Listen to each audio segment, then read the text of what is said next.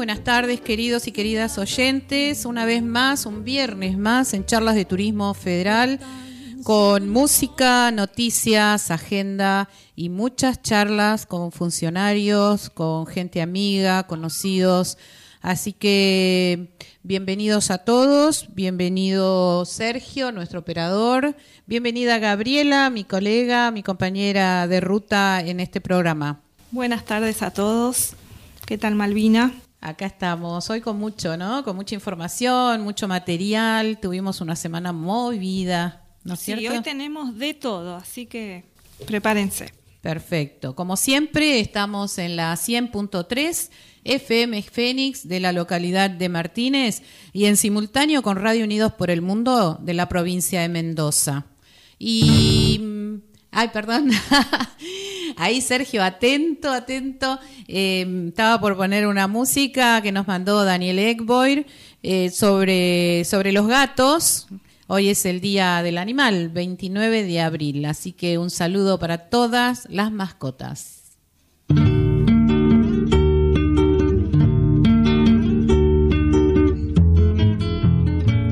Tres morrongos elegantes de bastón, galera y guantes,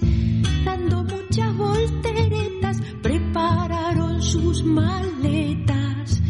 Miau, miau, miau, miau, michi, michi, miau. Toda la ratonería preguntó con picardía. Michi, puse dónde van? Nos vamos a Tucumán. Miau,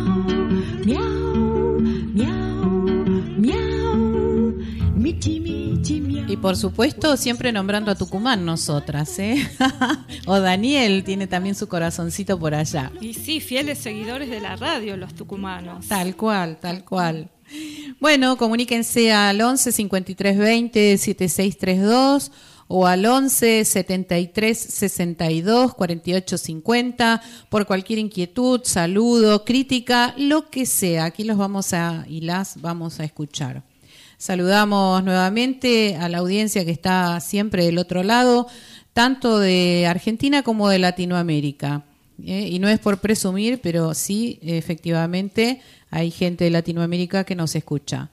Eh, bueno, eh, también tenemos que decir hoy que es 20 como es 29 de abril, que es el Día de los Animales, es el día para comer los ñoquis. ¿Te gustan los ñoquis, Gaby? Sí, encima con este frío está ideal para comer ñoquis. Está espectacular. Yo iba a amasar, pero al final no, no me dio el tiempo. Lo voy a hacer el fin de semana. Eh, pero bueno, es, me gustaría que comentemos un poquito sobre, sobre esta historia de los ñoquis, porque todo tiene una historia. La gastronomía es muy importante en el turismo, por eso también lo mencionamos. Eh, hay eh, varias versiones eh, sobre el origen de los ñoquis. Una de las versiones es la historia religiosa, donde se cuenta que unos, la voy a decir resumida, ¿no? Donde se cuenta que unos campesinos compartieron un plato de ñoquis con San Pantaleón y que el santo, antes de irse, les pronosticó una buena cosecha. Otra dicen que los inmigrantes italianos se reunían a celebrar el 29 de junio las fiestas de San Pedro y San Pablo comiendo ñoquis. Y la última versión tiene que ver con la inmigración italiana, ¿no? Gaby de finales del siglo XIX, inicios del XX. Sí, tal cual. Y sabes que me hiciste acordar, Malvina, en la época de nuestras abuelas, cuando la- hacían todo casero, que no, no era como ahora que se iba al supermercado y tenés los ñoquis hechos. Tenían esas mesadas llenas de harina con todos los pedacitos cortados caseros y la tablita para hacerlos uno por uno a mano. Uno por uno a mano. Igual hay Tal gente cual. que todavía lo sigue haciendo. Seguramente Sí. Marina, que ya está en Chile, en su casa, con sus suegros, con su marido, seguro nos está escuchando y ella justamente antes de irse le hizo ñoquis a sus hijos, me mandó las fotos. Este, bueno, creo que, se sigue se sigue haciendo. Tenemos un colega, Luis Mendías, que suele amansar unos ñoquis maravillosos y cada vez que los guías nos encontramos comemos ñoquis con él. Eh, así que es una, es una comida muy económica porque es a base de harina, agua y papa. Entonces estos trabajadores, inmigrantes, italianos que traían su pasta y la, y, la traían, trajeron sus costumbres, su forma de comer a nuestro país, eh, lo incorporamos, eh, incorporamos esto a, a nuestra gastronomía argentina. Así que a mí me encantan los ñoquis, yo los amo. Bueno, de paso podríamos decir que hasta las 20 estamos, si nos quieren alcanzar algún plato Estaría bueno, ¿no? con Si alguna salsa casa- boloñesa. Y Yo justo estaba con hambre, que estoy con hambre, así que serán muy, muy bienvenidos. Muy bien. Bueno, yo soy Gabriela Giani, guía nacional de turismo y periodista turística, acompañando a Malvina Gómez, como siempre acá en FM Fénix. Muchas gracias, Gaby. Malvina Gómez, creadora y conductora del programa.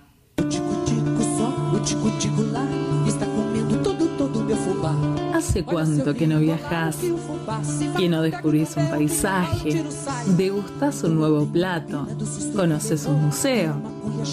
En charlas de turismo te invitamos a viajar con nosotros a través de la radio. Ya comienza.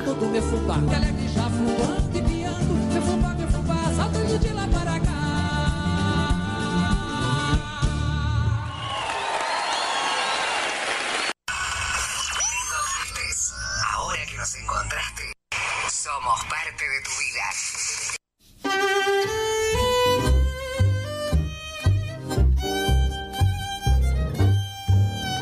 Muy bien. Acá Sergio nos hacía señas, nos pasaba el teléfono de la radio. Están saludando. Es Marina, que te manda saludos a vos, Sergio. Por eso escribió por este teléfono. Hola, Sergio, las chicas. Saludos del otro lado de la cordillera. Gabriela se había emocionado mucho porque pensó que estaban mandando ñoquis. Claro, pensé que era alguien que nos avisaba. Pero que está lejos, Marina, está lejos. Muy bien, y ahora lo prometido desde el viernes pasado, eh, la columna de Graciela Pedraza, nuestra guía desde Córdoba, con la segunda parte de la historia del varón Visa. Esta semana continuamos con la historia de Barón Visa. Vamos a recordar, este hombre había nacido en 1899 y falleció en 1964. Se llamaba Raúl Carlos Barón Visa. Fue escritor, millonario excéntrico, empresario, político irigoyenista, rebelde, anarquista, revolucionario, defensor de la libertad sexual y marcadamente anticlerical. Se le atribuyen los siguientes hechos. Se casó en Venecia con la actriz y piloto Miriam Stefford y para esa ocasión alquiló todas las góndolas de la ciudad. A esta ceremonia asistió la High Society de toda Europa. En conmemoración a su esposa, muerta en un accidente aéreo, construyó el monumento más alto y fastuoso de Argentina y de Latinoamérica.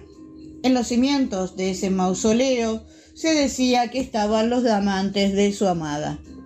Instauró el premio Miriam Stefford de aviación para quien lograra completar el raid de las 14 provincias argentinas que Miriam no había podido realizar. Cuatro años después de enviudar, aparece una nueva mujer en la vida de Barón Visa. Ella era la hija del médico y político radical Amadeo Sabatini, también amigo de Barón Visa. Ella se llamaba Rosa Clotilde Sabatini, había estudiado y se había graduado de maestra normal para luego ir a la Facultad de Filosofía y Letras de la Universidad de Buenos Aires, donde se tituló como profesora de historia. Por sus excelentes notas, le fue concedida una beca en Suiza para realizar estudios sobre los métodos educativos y pedagógicos europeos. Se casa a los 17 años con Raúl Barombisa, alrededor del año 1935. La diferencia de edad era de 20 años. Y de este matrimonio nacieron tres hijos, Carlos, Jorge y Cristina. Este matrimonio se iba a dedicar, por una parte, a la política y por la otra a la educación. Raúl financió las primeras campañas del Partido Radical y en una ocasión interceptó un tren para que quienes quisieran acompañar al cortejo fúnebre del presidente Irigoyen. En esa ocasión vistió el tren de luto y colocó en la máquina la imagen del líder. Estando en la cárcel, en una de las tantas veces que fue puesto eh, preso, consiguió el mejor champán para brindar con los demás convictos en la noche de Navidad. Se batió a duelo numerosas veces, realizó huelgas de hambre, publicó instrucciones detalladas sobre cómo fabricar bombas y granadas. Y el Estado argentino le inició varios juicios por inmoralidad. En el caso de Clotilde, en 1940 regresa al país y es detenida por orden del gobierno militar y encarcelada en la prisión de mujeres. Luego de ser liberada, se exilió junto a su esposo en Montevideo. En 1949 presidió el primer Congreso Nacional de Mujeres Radicales, siendo nuevamente perseguida, pero esta vez por el gobierno de Juan Domingo Perón, tomando un claro desafío contra Evita. En esa época se hablaba de la gran disputa entre estas dos primeras damas. Una nacida de, de la oligarquía cordobesa y otra de los suburbios bonaerenses. En 1953 vuelve a huir a Montevideo, en donde colaboró con las publicaciones hasta llegar a dirigir el periódico Semana Radical. De regreso a la Argentina, el presidente Arturo Frondizi la designa en 1958 presidenta del Consejo Nacional de Educación. Pero los sucesos violentos se repetían en la vida de Barombisa, sumiendo en la desesperación a toda su familia. La relación de Raúl y Clotilde era tortuosa. No podían estar juntos, pero tampoco podían estar separados. Así lo afirmaba su hijo Carlos. Finalmente, Clotilde solicita a su marido el divorcio y para ello se reúnen en su departamento de Buenos Aires junto a sus abogados. Delante de ellos, Barombisa se levanta, se dirige a un mueble, se acerca a Clotilde y le tira en la cara una copa de ácido. A pesar de los esfuerzos médicos, el ácido deforma manos, cara, brazos y pecho de Clotilde. Mientras ella es atendida en el hospital, él regresa a su departamento y se suicida. Era 1964. Clotilde tenía 44 años. La vida de Clotilde desde ese ataque se convirtió en un tormento físico y psicológico. Los médicos de Argentina y de Europa, a donde ella viajaba con sus hijos, no pudieron ayudarla. En 1978 se suicidó arrojándose al vacío desde el mismo departamento donde ocurrió todo. Jorge Barón Visa, escritor, se suicida en Nueva Córdoba en el año 2004. Años antes se había suicidado su hermana Cristina. El recuerdo del Barón Visa se encuentra en Córdoba y en Buenos Aires. Córdoba, con el mausoleo a su amor eterno. Y en Buenos Aires, en el Parque Barón, en la localidad de Lomas de Zamora. Aquí termina esta real historia de locura, de amor y de muerte. Nos encontramos en las próximas semanas.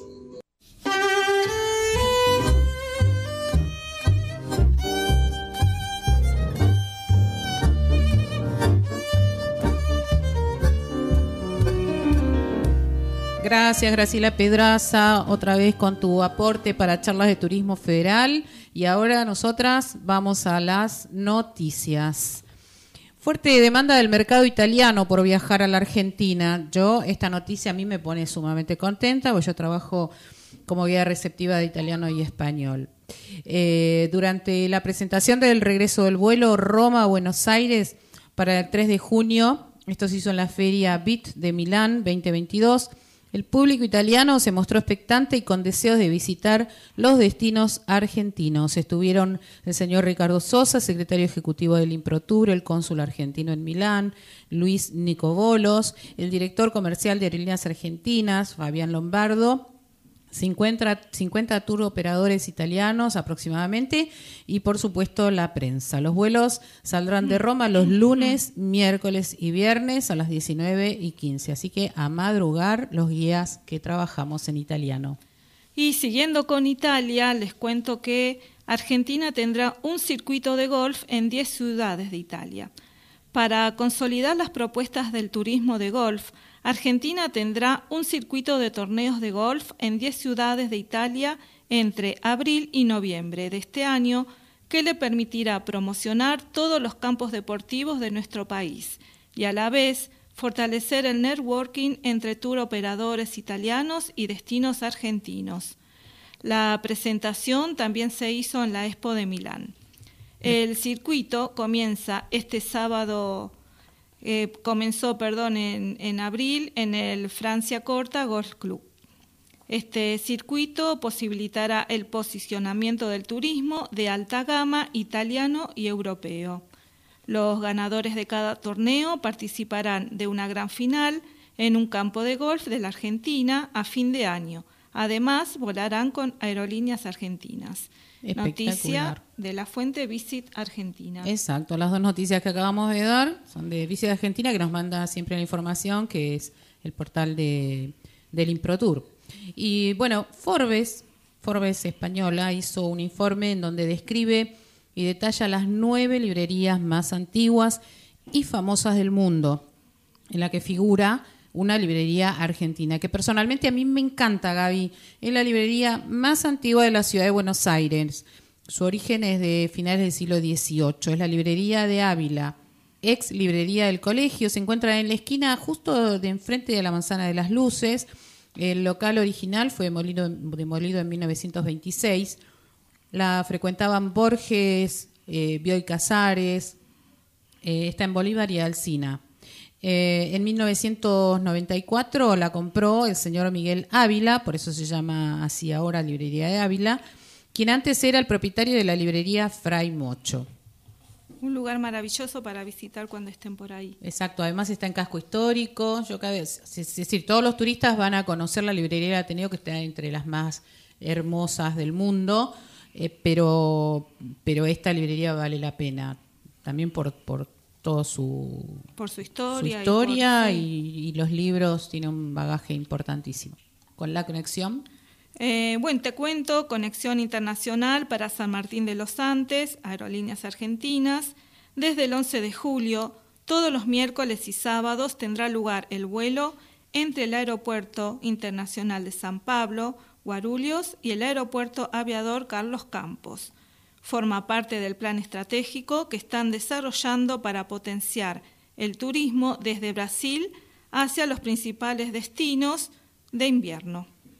Perfecto. Siempre trabajando en la conectividad eh, y en, bueno y en la difusión y sobre todo trabajando mucho con Brasil, que los brasileños, la verdad, que nos están salvando porque están viniendo muchísimo.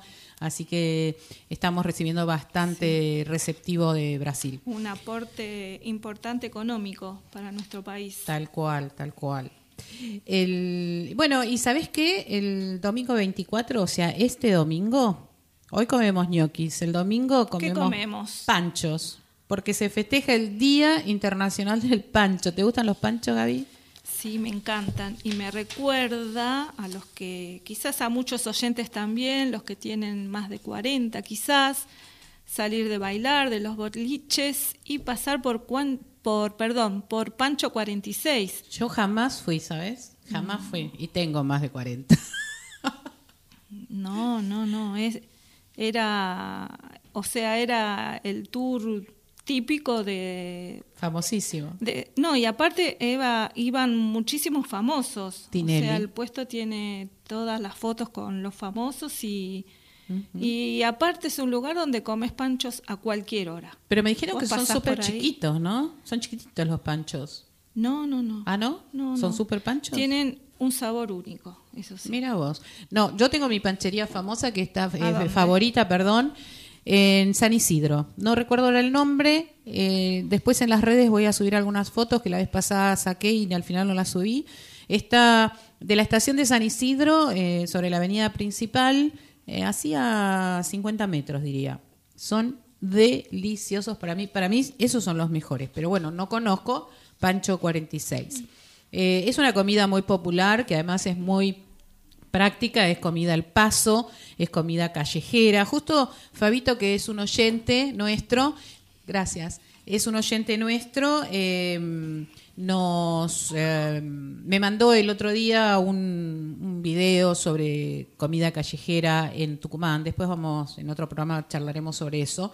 Así que este, el pancho es una de las comidas callejeras y fáciles de comer. Por supuesto, también tiene, como siempre, una historia, ¿no? El origen es, surgió en Estados Unidos cuando este país comenzó con la re- reunificación posterior a la guerra civil de la década de 1860.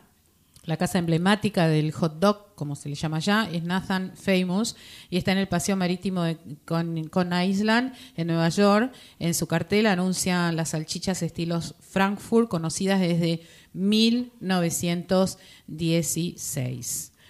Sin embargo, a solo dos cuadras de distancia de ahí se encuentra un local cuyo cartel dice Feldman's de, Coney- de Island, el hot dog original de 1867.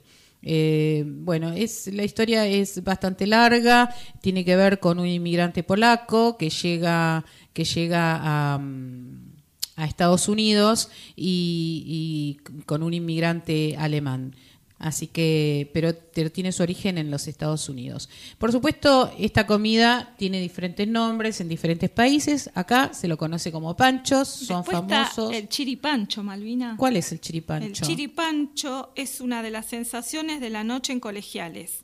Esta Ah. receta tan peculiar trata de la combinación de un pancho en pan de chipá, salchicha de pollo agroecológico, aioli, Mm. fermentos verdes y lluvia de cáscaras de papas. Qué rico, tenemos que ir a probarlo. Y En el México, hay que ir a probar. en México dicen que se llama jocho, en Chile se le dice completo, no sé si Marina está de acuerdo, que nos está escuchando, seguro ahí nos va a decir. Sí.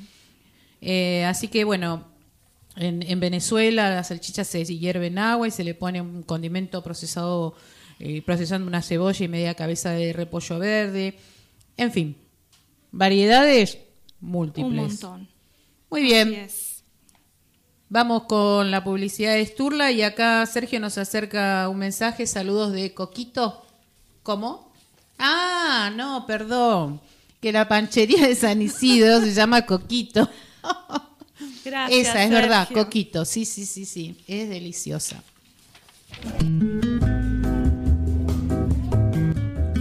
Pasear en barco por el delta, conectar con la naturaleza, sorprenderte una y otra vez con nuestros paisajes, disfrutar sabores únicos, respirar y vivir experiencias. Todas estas sensaciones y más las podés encontrar en Sturla Viajes. Visita nuestra página web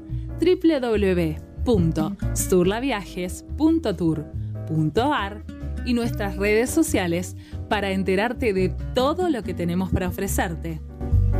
O comunicate al 011 4731-1300 o mediante WhatsApp al 011 3052 6952.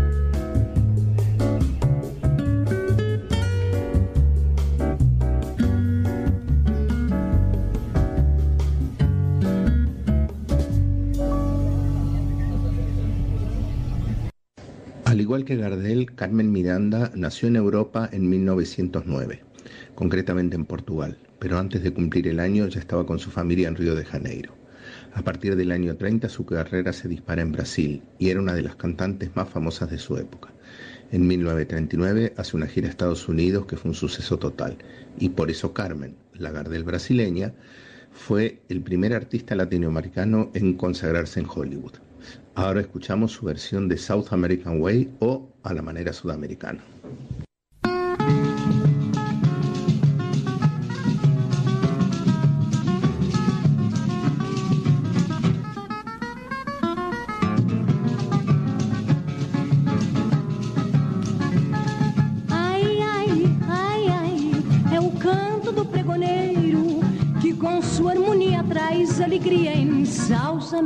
Ai, ai, ai, ai, e o que traz no seu tabuleiro vem de pra ioiô, vem de pra iaiá em salsa, mel e canoe.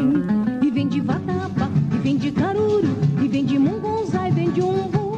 Se o tabuleiro tem de tudo que convém, mas só lhe falta ai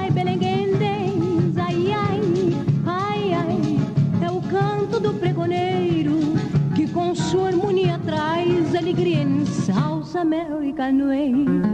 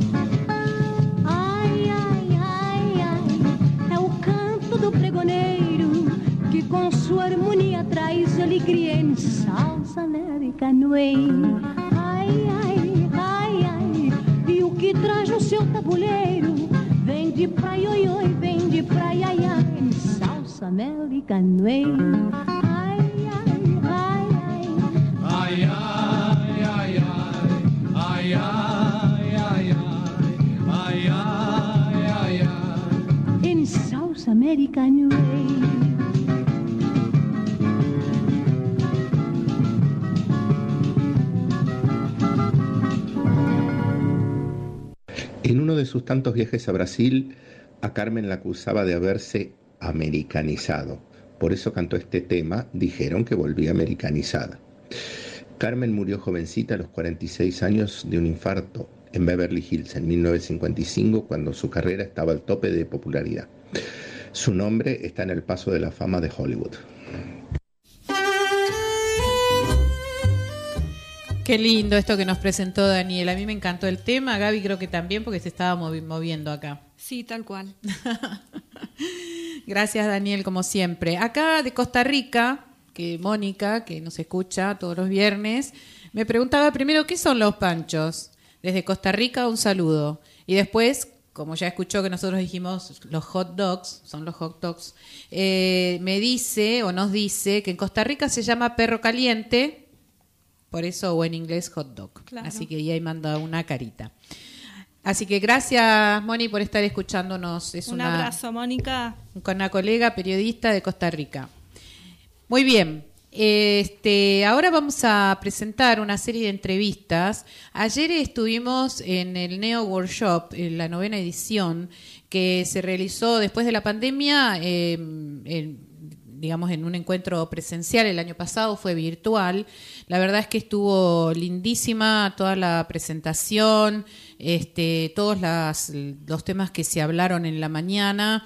Eh, muy bien también el cierre con una muestra gastronómica en donde las provincias que estuvieron presentes eh, demostraron, digamos, y, y mostraron su gastronomía.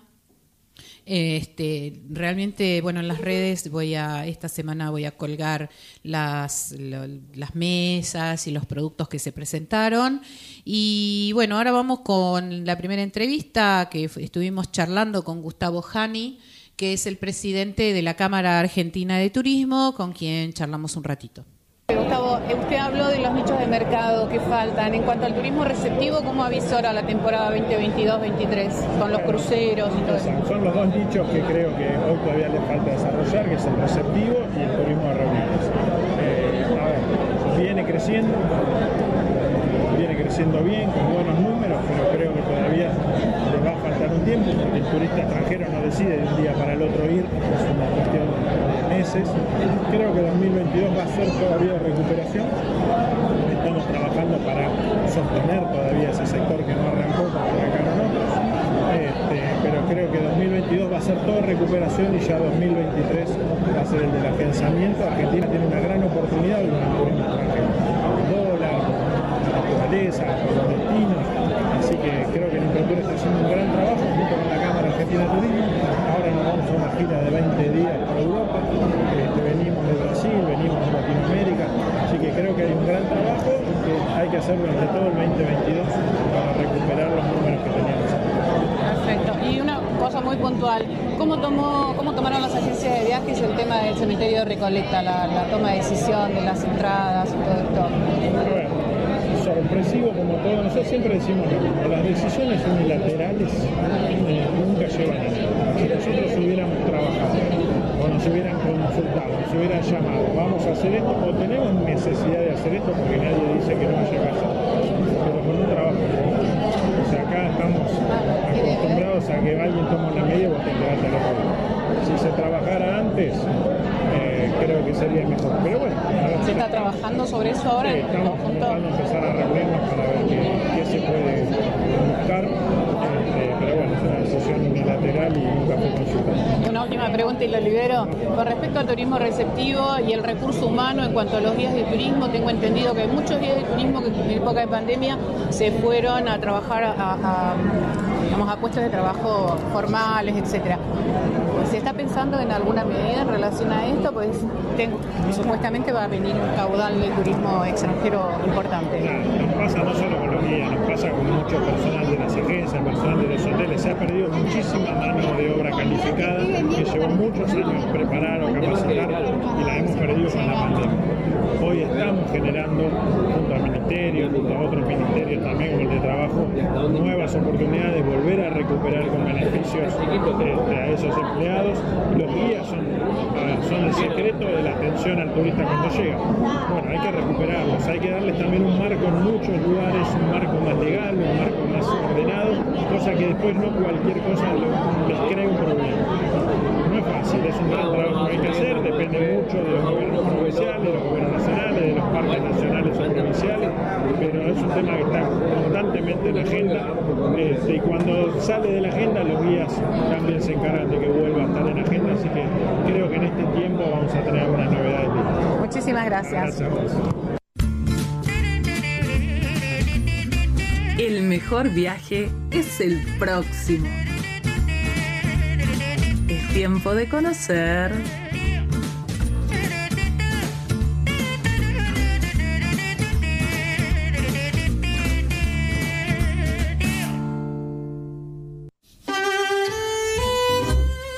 Clarísimo, Gustavo Jani, como siempre, cuando escucho sus declaraciones. eh, así que, bueno, muchas gracias por habernos dado un ratito de su tiempo, porque estaba súper, súper eh, ocupado ahí con muchísima prensa, muchísima gente.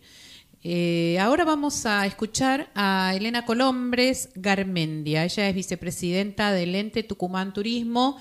No podía faltar, por supuesto. Me dirigí al stand de Tucumán y allí estaba la vicepresidenta del ente, porque el señor Jovelina en esta oportunidad no vino al encuentro. Y nos atendió también muy amablemente, así que ahí nos va a estar contando. Muchas gracias, un gusto poder conversar con ustedes. Eh, estamos enfocados en la temporada de invierno,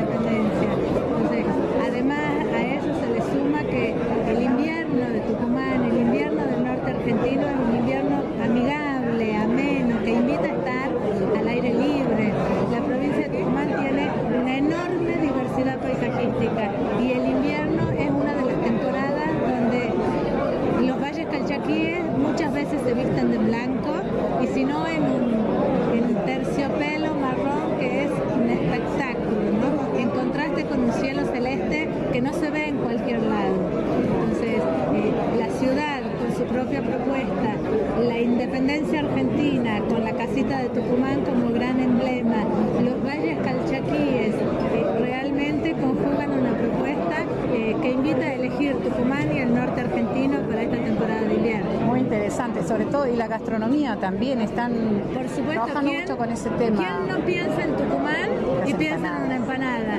Las Recién- mejores empanadas de la Argentina están en Tucumán. Recién estaba comiendo una empanada y saben que pensé en las de Famaillá. claro. Por- Así como muchos eventos y muchas provincias tienen reinas eh, por su belleza, por sus características, nuestra reina es la campeona de la empanada. Es una mujer que en su eh, que, que simboliza la gastronomía tucumana, ¿no? Y el saber de toda una familia que se refleja en un plato, que es un plato que no solo es sabor, es encuentro, es diversión, es conversación. eh, Generador de mucho empleo, tengo. Mucho emprendimiento. sin ninguna duda. En cuanto a la infraestructura, han estado trabajando mucho también. La provincia de Tucumán ha- se ha ido realizando diferentes obras en distintos circuitos turísticos. Se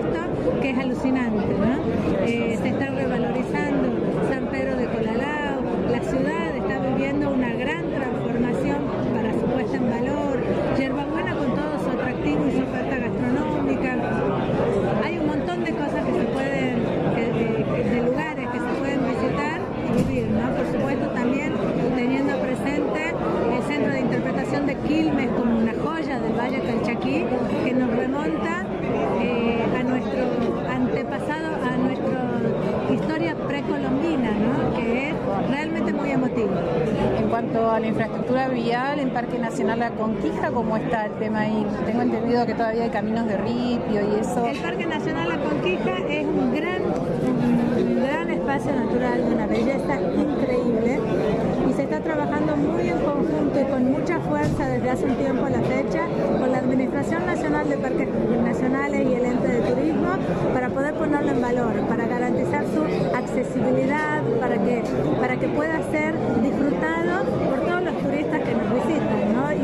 vayan directamente para conocer el parque, que es de una belleza increíble. Muy bien, muchísimas gracias y tenemos atento a la agenda de julio. Ay, va a ser un gusto que desde ya vayan pensando y planificando los festejos de la independencia en la provincia de Tucumán. Absolutamente desde charla lo vamos a hacer. Gracias. Muchas gracias. ¿eh?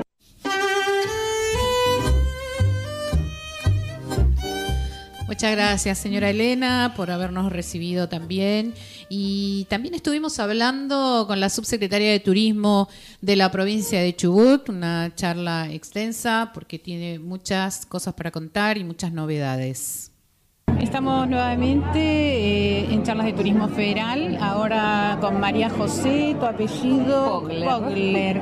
Ella es, es subsecretaria de Turismo de la provincia de Chubut. Bienvenida y gracias por estos minutos. Bueno, muchísimas gracias a ustedes por estar acompañándonos aquí en este New Workshop que logró concentrar a todo el sector público y privado eh, aquí en, en el Marriott en Buenos Aires y realmente un placer estar participando y en este caso representando a la provincia de Chubut en el Ministerio de Turismo.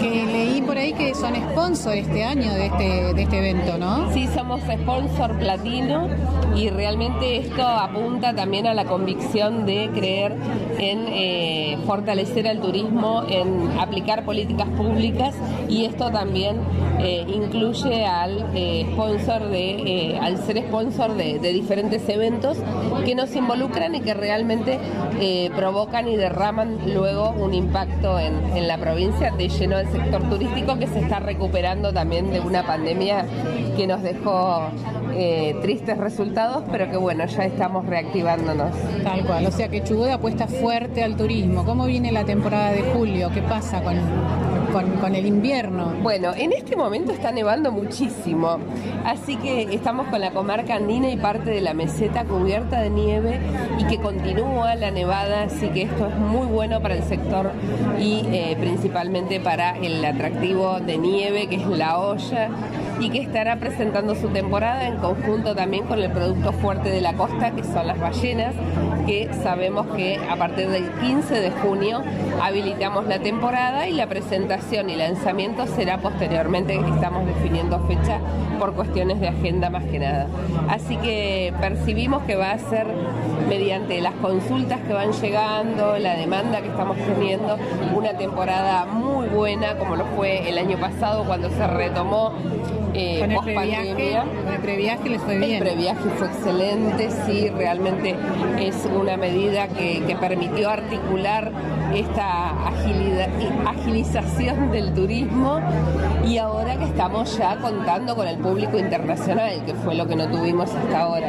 Eh, en el verano ya se percibió, ahora en este momento estamos recibiendo turismo internacional en la provincia también, así que esto habla de eh, un, un horizonte prometedor. ¿Esa reactivación que es de, países limítrofes, los turistas internacionales o de Europa están llegando? Tenemos de Europa también que están llegando, sí, sí, de diferentes destinos como eh, Japón, como Alemania, eh, están, están con presencia que lo- los vamos relevando y vamos eh, enterándonos de, de- de los diferentes destinos de, de Europa que van acercándose y también de Norteamérica que bueno es, es fluido el, el tráfico. El tráfico Ustedes tienen cruceros en Chubut. Nosotros tenemos el puerto de cruceros, así que esperemos que la temporada de cruceros también sea buena, que venga un mayor número. Todavía no se, re- no se ha reactivado, porque no podemos hablar de una reactivación. Eh, han sido muy escasos los cruceros que llegaron, así que bueno, apuntamos también a ese público internacional que es el fuerte también para para poder proseguir. Eh, las áreas naturales protegidas trabajan muy bien con el público internacional, así que para Chubut es muy importante. Ayer leí en un medio turístico especializado que hay muchísimas reservas que está explotando cruceros, así que este, fue una buenísima noticia. Y otro tema que me comentabas este, es el tema de, de la ley de turismo de la provincia. Comentanos sobre eso. Bueno, estuvimos trabajando fuertemente en los detalles, pero ya está a punto de salir la ley de turismo, se firma la reglamentación y la incorporación dentro de esta ley de la Agencia de Turismo de la provincia, lo cual va a ser eh, un antes y un después en la promoción turística de Chubut, compuesta por el sector privado y por el público. Así que estamos eh, ya a nada, a- creo que a 10 días de la firma de, de esta reglamentación, en el cual será un evento que hará parte a todas las eh, a toda la provincia y eh, recién hablábamos con Janina Martínez que también el Ministerio de Nación irá a acompañarnos en esta firma así que estamos eh, muy expectantes, ansiosos y, ya contando los días para, para que esto se realice, se concrete y que podamos empezar a trabajar firmemente en una promoción del destino con un trabajo a largo plazo también, ¿no? Ir, previendo actividades y eh, posicionando a Chubut cada vez en lo más alto de, de la, de la cúpula del turismo. Sobre todo para trabajar en estos destinos emergentes que se habla tanto a raíz de la pandemia y el vínculo con los prestadores, ¿no? Eh, eh, ¿cómo, cómo, cómo ves esa relación entre el prestador chubutense y el destino emergente? Bueno, estamos trabajando muy bien con el programa Promover, que es para destinos emergentes precisamente, que ha impulsado Nación y que en nuestro caso en Chubut lo hemos, eh, lo hemos concretado y estamos trabajando con destinos que realmente son emergentes, apuntalándolos, acompañándolos, eh, viendo cómo va a ser eh, la inversión de estos fondos para optimizar el recurso y que esto provoque un derrame en la localidad. Estos programas también involucran al privado porque hay una parte de este, de este programa que es para aplicar al, al sector privado, así que incentivando todo esto de la mano de capacitaciones, de programas de sensibilización del impacto de incluir al turismo como una política económica para desarrollo local de las de los diferentes localidades. Claro, Así que, exactamente, así que bueno, muy expectantes, hemos obtenido muy buenos resultados. Realmente hemos logrado que campos, chacras abran sus puertas, que comiencen a trabajar en el turismo rural, que comiencen a mostrar para que el turista pueda vivir la experiencia en la ruralidad. Así que eh, creemos que va a ser ese el camino de desarrollo fuerte para Chubut y esto acompaña también a los destinos que ya están consolidados y que necesitan nutrirse de un entorno que ofrezca mayores servicios para poder también de esta manera lograr que el público decida pernoctar eh, mayor cantidad de noches en, en los destinos. Dos preguntas cortitas para liberarte. Este programa se ocupa muchísimo de la situación de los guías de turismo, eh, el recurso humano en cuanto a este sector, ¿cómo, cómo está en Chubut? Bueno, en este momento estamos, creo que en estos días, eh, ya convalidando los guías nacionales. Estamos con necesidad de mayor, mayor incluir guías de turismo y eh, el Ministerio está llevando adelante eh, ya las convalidaciones de guías nacionales. En Chubut, para poder ser guía, para poder guiar, también tienen que estar convalidados por nosotros. Así que el Ministerio y el equipo de la dirección está trabajando en conjunto con eh, los destinos consolidados que eh, concentran a estos guías para poder llevar adelante la convalidación y así ampliar el servicio de guías de turismo que realmente eh, está, sí, sí, sí, es muy necesario. Bien, y la última pregunta, ¿de qué parte de Chubut sos? ¿De qué ciudad? Yo soy de, en este, nací en Trelew, que está eh, muy cerquita de, de- de Puerto Madryn, hablando turísticamente, estamos a 70 kilómetros. Pero yo vivo en Dolabón hace 15 años. El Dolabón integra eh, las localidades del valle inferior del río Chubut. Está Trelew, a 18 kilómetros está Gaiman, que es muy conocido por el servicio de Tegalés, y le continúa a 16 kilómetros eh, la localidad de Dolabón, que es un pueblito muy chiquito de 5.000 habitantes, pero que también en turismo emergente ha eclosionado mucho y, y ha crecido, brinda un servicio de gastronomía eh, local y típico muy bueno, está posicionado muy bien en Chubut como un destino gastronómico también, de la mano de la cultura galesa, de la mano de eh, todo lo, lo que nos han legado los pioneros en cuanto a, a- a la formación de Chubut después de la llegada del velero Mimosa en 1865. Vos tenés un tipo galés. No, Yo, soy- yo no, mis raíces son austríaco-alemanas. Ah, mira, Sí, mira, mira. eh, pero bueno, conozco mucho de, de la cultura galesa porque realmente quienes nacemos en ese medio y en ese entorno eh, necesariamente tenemos algún vínculo o algún familiar de esa descendencia. Y además que la cultura se ha fortalecido, se ha arraigado muchísimo y se sigue promulgando y ya tenemos colegios de nivel primario, secundario, eh, galés, así que bueno, eh, felicitamos también a quienes promulgan y continúan estas tradiciones que también fortalecen mucho a la, a la provincia, lo que es cultural y turístico también, porque hay un gran sector turístico que eh, busca eh, reencontrarse con raíces y si no, conocer eh, todo lo que tiene que ver con, con las diferentes culturas y bueno, ya tenemos nuestros pueblos originarios y la cultura galesa y los galeses que han logrado convivir de, de manera muy amigable y que ha permitido que ellos continúen en el tiempo, ¿no? Muchísimas gracias. Muchas Muchísimas gracias. Y bueno, un saludo a toda la audiencia también eh, y los esperamos por Chubut. Quedan invitados. Todos invitados. Muchas gracias. Hoy es viernes. Con B de voy a viajar, voy a reír, voy a amar, voy a sentir, voy a pasear. ¿Y vos?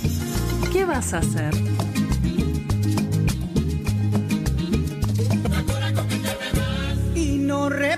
Lo que te haré. Muchas gracias, muchas gracias. María José Pogler, subsecretaria de Turismo de Chubut, una charla súper amena, eh, una persona súper encantadora, al igual que el resto de los funcionarios. Eh, bueno, vamos con la agenda, Gaby. Vamos. Muy a ver bien. Vamos a ver, eh, se presentó la décima segunda Bienal de Chaco en el Centro Cultural Kirchner. Eh, antes de seguir con esta noticia y que me olvide, vayan al Centro Cultural Kirchner a ver la obra de Marta Minujín, que hizo un hornero gigante, se puede entrar, etcétera. Bueno, esta bienal se va a realizar del 16 al 23 de julio en la ciudad de Resistencia, Chaco. Se recordó en, en esta presentación al escultor y fundador de la Bienal eh, de Chaco, Fabriciano Gómez, recientemente fallecido. También se presentaron las y los escultores que participarán en esta edición 2022, así como las, diferentes, las, diferes- las diversas perdón, propuestas culturales y artísticas que van a ser parte de la exposición escultórica más importante del país. Hace 34 años que se viene realizando esta bienal. Llegan artistas de varias partes del mundo.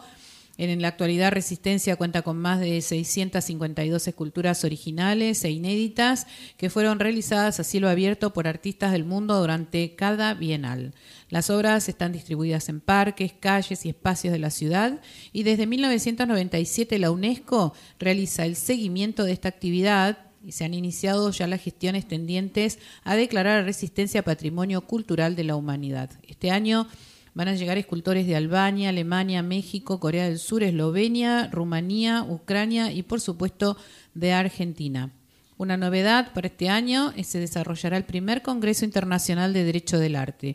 Es una actividad inédita en el país, promovido por el Poder Legislativo del Chaco y organizado en colaboración por las Facultades de Derecho de la Universidad Nacional eh, del Noreste y la Universidad Nacional de Rosario. La fuente, el Ministerio de Cultura de Nación. Y vamos al evento que estuvimos ayer, Gaby. También ayer estuvimos a la noche, ¿no? En, la, en el acto inaugural de Sí, estuvimos en la feria inaugural de la Feria Internacional del Libro y bueno, estuvo, como dirían los chicos, eh, como que se picó al final. ¿Vos qué opinás. Malvina?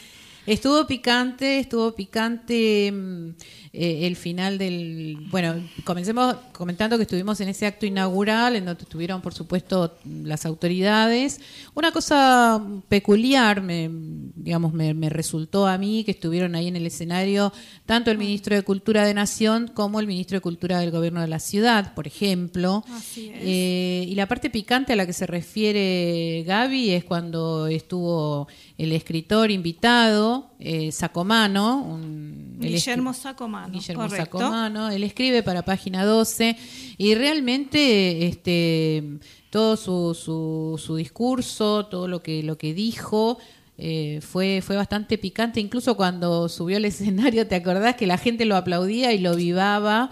Y entonces él en, el ni bien empezó dijo, bueno, no aplaudan tanto porque creo que a muchos no les va a gustar nada lo que tengo para decir. De hecho, entre los concurrentes cuando estábamos ahí era como que había diversas opiniones, ¿no? Mientras hablaba, que ahora, bueno, vamos a, comen- a comentar en parte, partecitas de lo que él habló.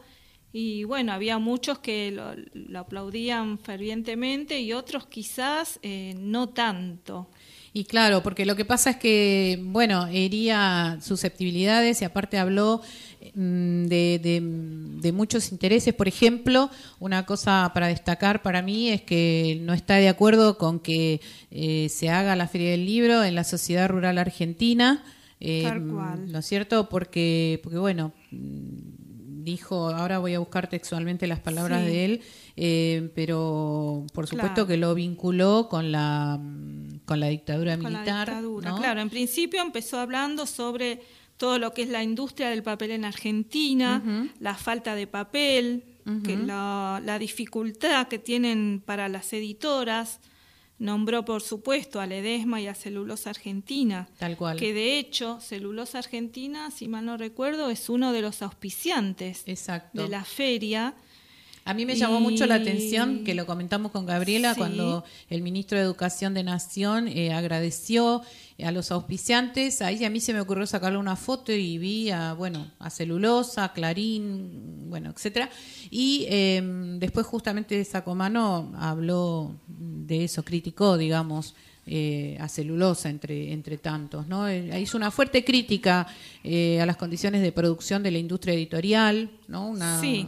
Sí, y, ah, y aparte dijo que eh, ya el nombre de feria del libro este, es como un sinónimo de comercio, dijo algo así. Sí, tal cual, como que feria lo, lo asocia directamente a comercio, como a la cultura como comercio. Entonces, desde ahí, bueno, comentaba la- las críticas en base a esto y también habló, habló sobre crear una papelera del Estado. Ah, sí, eso es muy Lo importante. que lo sugirió realizarlo con cooperativas y, también ligarlo cartoneros. con el trabajo de los cartoneros. Exacto, exacto.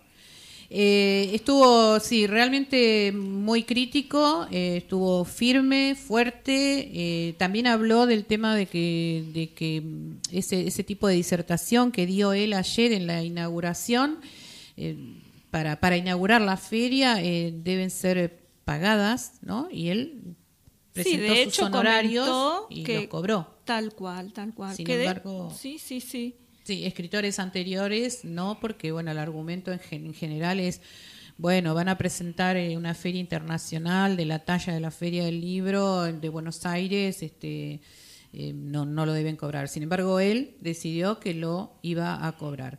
Eh, el discurso completo está en todos los medios periodísticos. Hoy toda la prensa se hizo eco. Mm, así que bueno, a mí, a mí personalmente me encantó todo lo que dijo. Realmente estoy en un 95% de acuerdo con todo lo que lo que él dice. Sí, de hecho, me, pa- o sea, me, me pareció bien porque comentó cosas que el común quizás no lo sabe. También habló sobre el derecho de autor como derechos humanos, entre otras cosas. Así es, así es. Eh, bueno, ah, otra cosa también para mencionar, más allá de Sacomano, que creo que fue el- la figurita que, que- que- que le dio el- los títulos hoy a la prensa, eh, también, por supuesto, eh, debo decir o debemos decir que La Habana es la ciudad invitada de honor. ¿sí? También ahí hubo un discurso fuerte de... de Sí, eh, de una representante, del. Ministerio de Cultura de Cuba. Exacto. Eh, muy firme y muy fuerte. También los invito a que vayan y lean en los periódicos estas declaraciones, porque son, la verdad, muy interesantes para analizar. Yo eh, quiero invitarlos también. eh, nosotros durante la semana vamos a estar yendo en los tiempos que cada una tiene eh, para, para hacer entrevistas. eh, ya tenemos algunas cosas pautadas, ya les vamos a traer información. Pero desde ya les los invito. El viernes 6 de mayo vayan a la presentación del libro de un colega que es un guía de turismo que ya ha estado con nosotros en este programa, le hemos hecho la entrevista cuando, cuando, cuando editó su libro. Va a estar en el stand 1123 en el pabellón verde, editorial Duncan, a las 4 de la tarde. El libro se llama Mem- Memorias de un guía y el guía es Miguel Kenny. Es una recopilación de historias de todos su- sus años de- trabajando de guía de turismo. Y también Y otro mm, evento importante que me pareció sumamente llamativo y novedoso es la biblioteca itinerante del Congreso de la Nación que también se encuentra dentro de la feria. Perfecto. Y como siempre ya se nos fue el tiempo, saludamos a todas las radios que nos retransmiten, Radio Unidos por el Mundo, Radio de Viaje, Radio Viento a Favor, Radio TV Turística. Nos despedimos con el saludo de Janina Martínez, subsecretaria de Turismo, que saluda a las chicas de Charlas de Turismo Federal y si nos da el tiempo un pedacito de tu boca.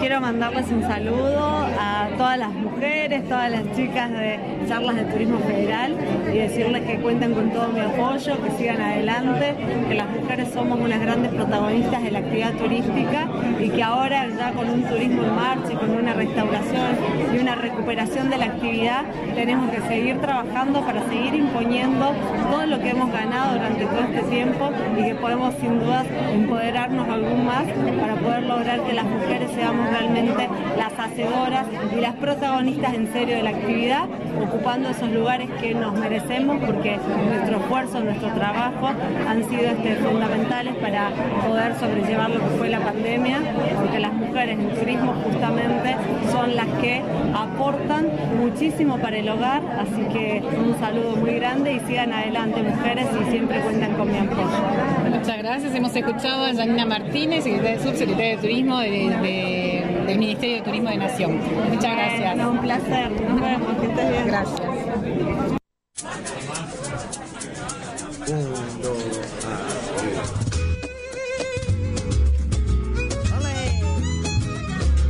Vamos ya, vámonos, señores.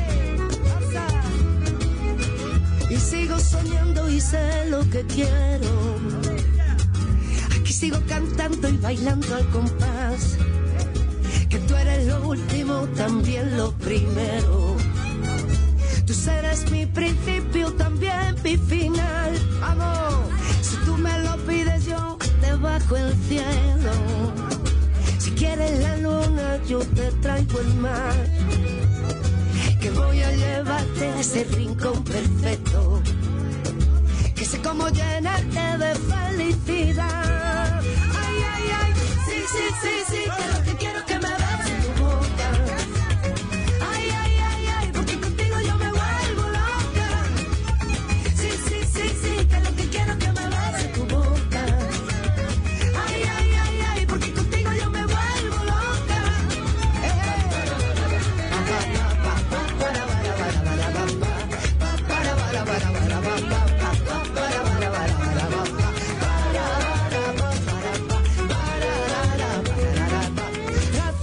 por mis venas, con esta rumba yo te quiero dar.